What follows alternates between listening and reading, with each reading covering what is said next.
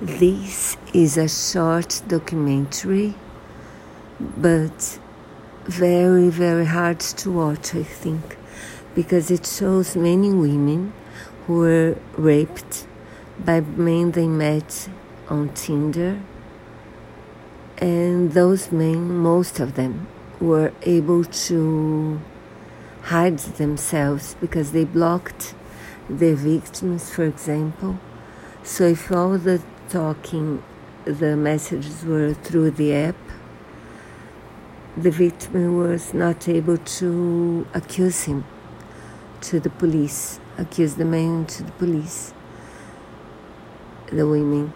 So, very sad, but it's an open eye, I think.